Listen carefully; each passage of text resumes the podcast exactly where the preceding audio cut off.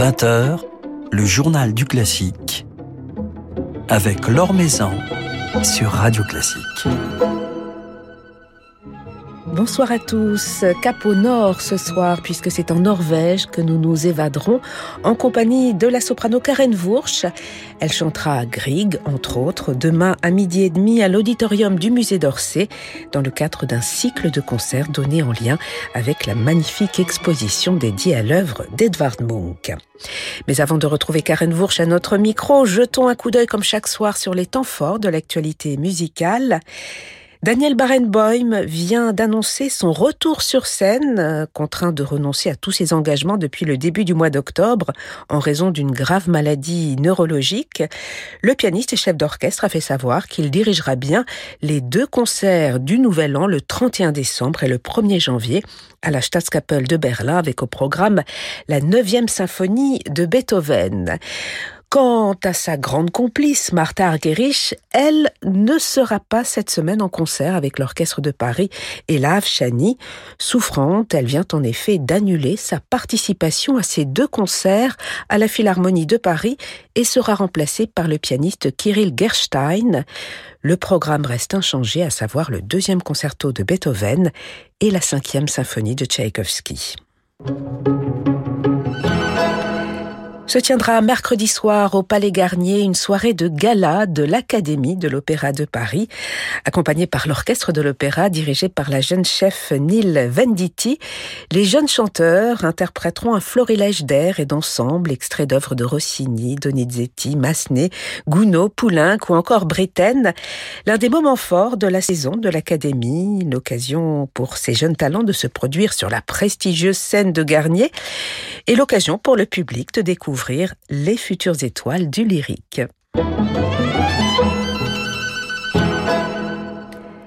Un concert de solidarité avec l'Ukraine jeudi soir à l'Opéra Comique, concert qui se tiendra dans le foyer de la salle Favard et mettra à l'honneur l'une des grandes figures de la musique ukrainienne du XXe siècle, le compositeur Fedir Yakimenko, l'un des représentants de la tendance néo-romantique dont l'œuvre est aussi empreinte d'accents impressionnistes et de touches modernistes. Un compositeur en tout cas très lié à la France où il vécut plusieurs années et où il mourut en 1945.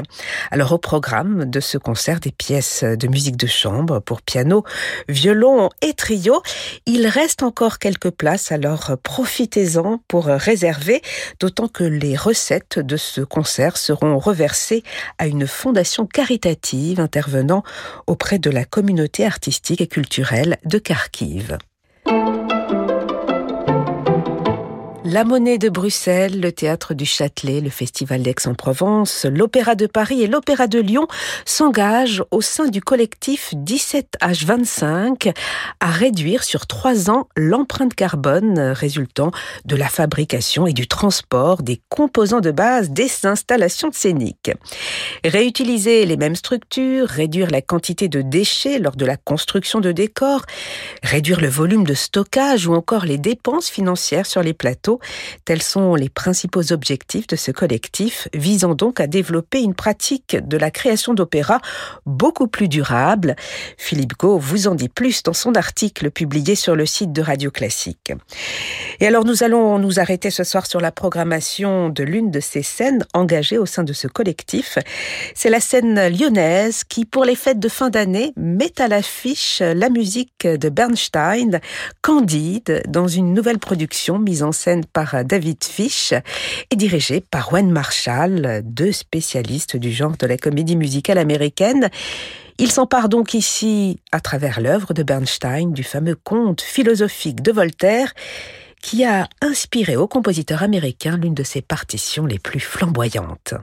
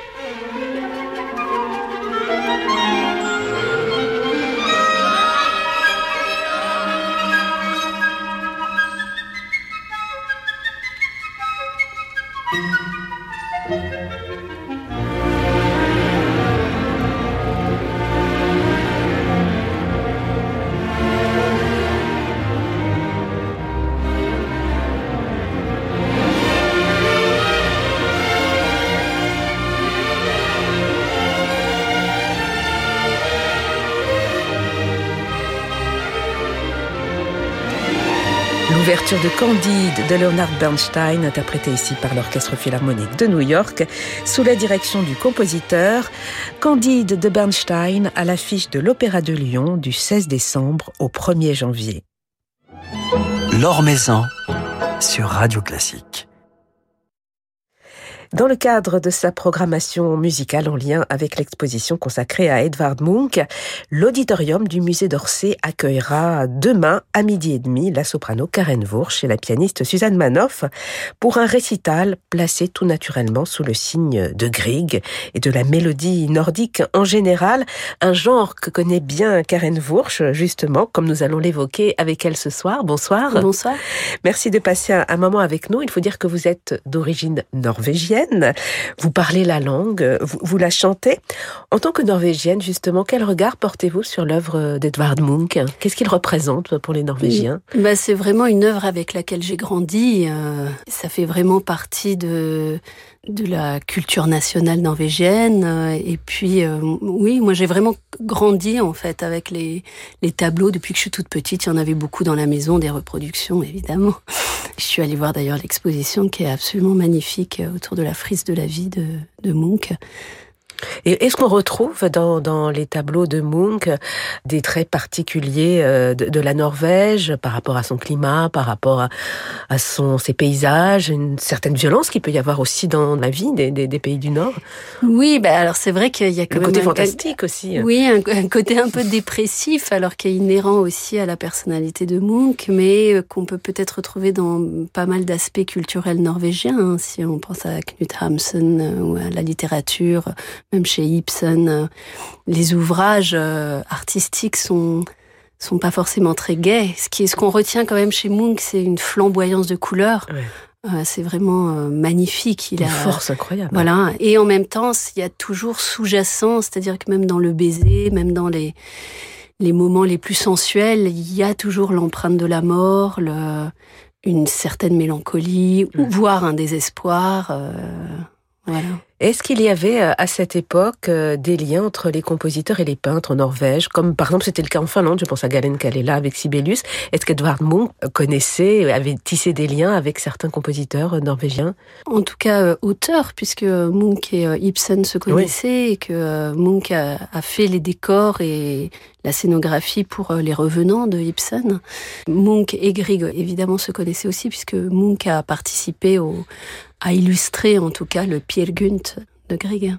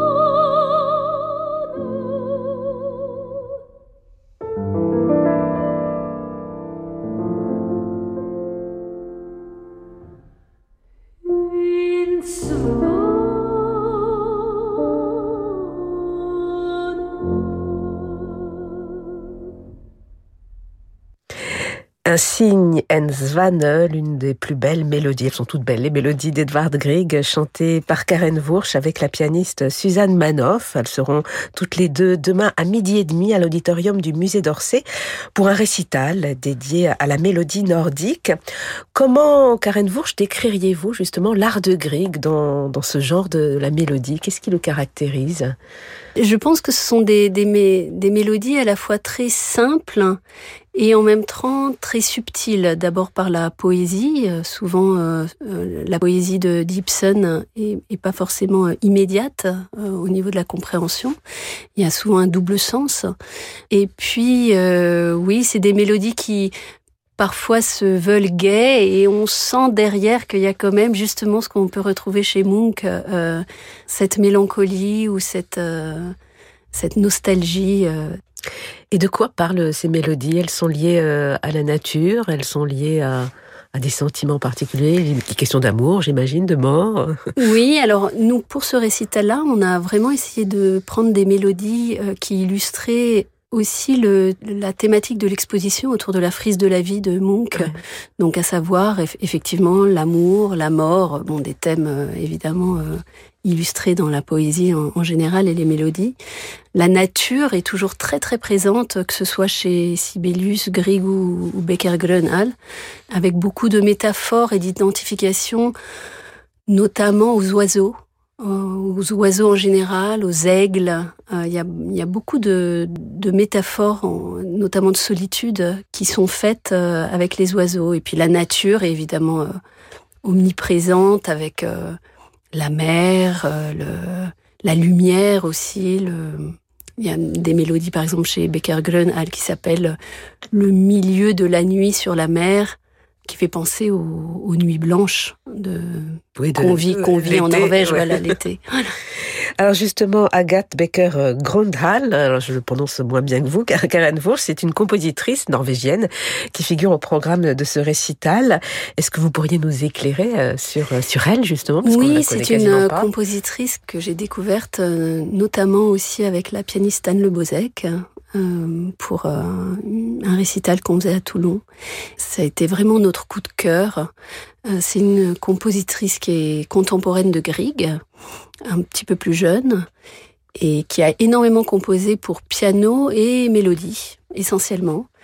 Et ce sont des mélodies qui sont très très forte. Euh, vous verrez en tout cas pour, pour ceux qui viendront demain, euh, d'influence, je dirais peut-être assez schumannienne, mais aussi Grieg, euh, des passages très dramatiques et en même temps beaucoup de douceur. C'est vraiment une compositrice qui, qui gagne à être connue. Est-ce qu'il y avait euh, d'autres euh, compositrices en, Norvège ou en Europe du Nord à, cette époque-là euh, que l'on découvre peut-être aujourd'hui? Oui, oui, oui, exactement. On avait fait un travail justement avec Anne sur, sur ces compositrices scandinaves.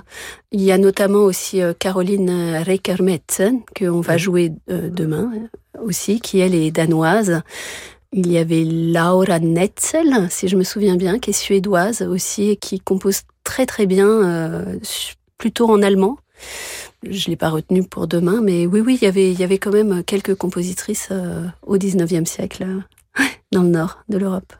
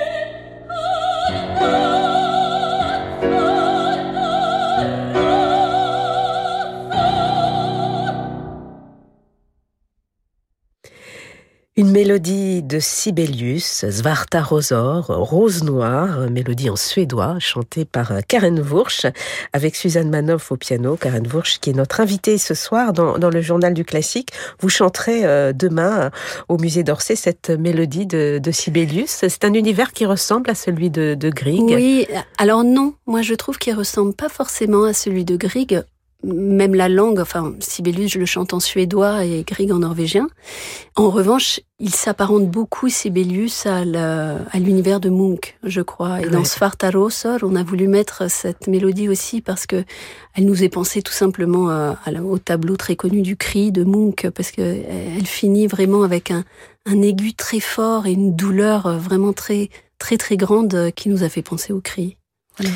Alors ces langues que vous chantez, le suédois, euh, le norvégien, est-ce qu'elles suscitent des, couleurs particulières euh, par rapport au, français, par exemple, ou lorsque vous chantez en, italien? Oui, oui, bien sûr. Je crois que de, toute façon, chaque langue a, vraiment sa couleur propre, hein, que ce soit l'italien, l'allemand, le, russe, le norvégien. Le norvégien est très chantant. Par exemple, quand on dit je t'aime, on dit Jajelskadai. C'est il y a, une, tonalité, c'est encore plus qu'un accent en fait, c'est presque une langue à ton. Euh, il y a une mélodie de, de, de Grieg. Voilà, exactement, voilà, qui, qui, est jetée sur Je t'aime. Et ça s'en ressent dans la musique, forcément, puisque la manière donc de, de, chanter la phrase va aussi dépendre de la tonalité du mot et de l'accentuation du mot. Mais là, vous chanterez pour un public qui, pour la plupart, ne, ne comprend pas les, les, mots, même s'il aura peut-être, je ne sais pas, une, traduction. Est-ce que quelque part, euh, on doit essayer euh, davantage de faire ressortir euh, une thématique, un sentiment particulier, sachant que, que les mots n'évoqueront pas forcément grand-chose au, au, public qui les écoute? Oui, alors bon, d'abord, dans le programme, il y aura les traductions qui ont été faites par ma sœur et moi, d'ailleurs. Et puis, je, je pense que c'est ce que je ferai demain. Je, je, prends toujours soin de euh, faire un petit résumé, je dirais, de chaque mélodie par groupe de mélodies. Donc pas de traduire tout le poème, puisque ça, il est dans le programme, mais en quelques mots de, de, de resituer un tout petit peu l'histoire. Et puis je crois beaucoup euh, à la, à la magie en fait de, la, de la mélodie, euh, qui fait que en fait, même si la, personne euh, en face ne comprend pas exactement le mot, elle va comprendre en fait euh, par la façon de chanter, par le piano, par le, le visage aussi, par tout le corps, ce qui se passe dans, dans la mélodie. Alors vous êtes, euh, Karen Wursch, une euh, grande interprète de la mélodie nordique, mais pas que. Vous chantez aussi la mélodie française, vous chantez le, répertoire français. Vous avez été une mémorable Mélisande. On se souvient, vous nous avez fait pleurer. J'ai un souvenir très fort aussi dans La Voix humaine de, de, de, Poulenc. Je, me remémore encore mes larmes après vous avoir euh, entendu. Ce répertoire français, il vous est aussi cher. C'est une autre partie de, de, vos racines. Oui, c'est vrai que ben, au fur et à mesure de, aussi de ma carrière, je me suis euh, orientée de plus en plus vers le, répertoire français et même, je dirais, contemporain, que, que j'aime énormément chanter. Oui, vous parlez de la voix humaine, euh, ou Blanche de la Force dans le dialogue des Carmélites, euh, ou Mélisande, évidemment, que je viens de faire au Japon. Bah, c'est sûr que la, chanter avec sa langue maternelle, pour moi qui aime tant la poésie et le théâtre, sur des, des livrets aussi magnifiques que Metterlinck ou Bernanos ou, ou d'autres, c'est c'est vraiment très très agréable. Il y a, il y a une immédiate du récit. Et une prosodie tellement différente de, la mélodie nordique. Oui, bah alors là, euh, c'est vrai que bah c'est les, les, Québécois, nos amis euh, chanteurs, euh, les Québécois, qui, qui ont une voix, je dirais, plus naturellement mieux placée, un peu comme les Norvégiens, grâce à cette musicalité de la langue que malheureusement on n'a pas tellement en français, qu'il y, a quelque chose d'assez plat en français et on doit en tant que chanteur nous aller trouver les, les, la musicalité, les harmoniques qui nous font défaut quand on parle. Oui, mais il y a une élégance, un raffinement dans, dans la langue française. Sans doute, sans doute. en tout cas, on se réjouit de vous entendre demain avec euh, Suzanne Manoff à l'auditorium du musée d'Orsay. C'est à midi et demi pour euh, ce programme de, de mélodie nordique avec notamment Grieg, Sibelius et quelques compositrices, parmi lesquelles Agathe Becker-Gondal. Et on va se quitter avec un, enregistrement que vous avez réalisé assez récemment pour le label B Records, autour de Schubert et de Duke Ellington. Schubert revisité par Duke Ellington. Oui, c'est vraiment un projet qui est né entre amis, euh, avec Guillaume de Chassis, euh, Thomas et Louis Rode. Voilà, on, on se connaissait, on avait très envie de faire quelque chose ensemble. On était deux venant du classique, deux venant du jazz, qui ont aussi une formation classique. Et voilà, ça a donné naissance à cette, euh, ce disque, cette, un peu cet ovni d'improvisation entre Duke Ellington et Schubert euh, qu'on prend beaucoup de plaisir à, refaire quand on nous le demande. Cela fait du bien aussi de, fréquenter d'autres univers que, le classique, des musiciens qui sont dans l'improvisation, dans, dans ah le jazz. Oui, c'est vraiment un enrichissement. Hein, de... C'est un enrichissement. On va vous écouter chanter Schubert, euh, revisité par Duke Ellington. Merci beaucoup, Karen Wursch. Merci.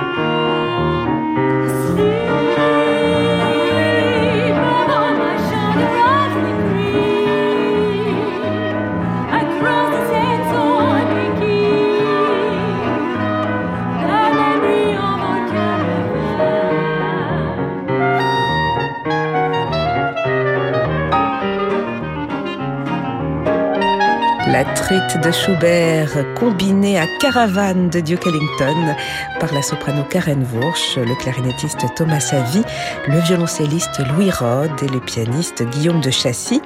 Karen Wursch qui sera donc en récital demain à midi et demi à l'auditorium du musée d'Orsay avec la pianiste Suzanne Manoff. Le journal du classique sur Radio Classique. Et c'est avec le pianiste Alim Beyzenbayev que nous refermerons ce journal du classique.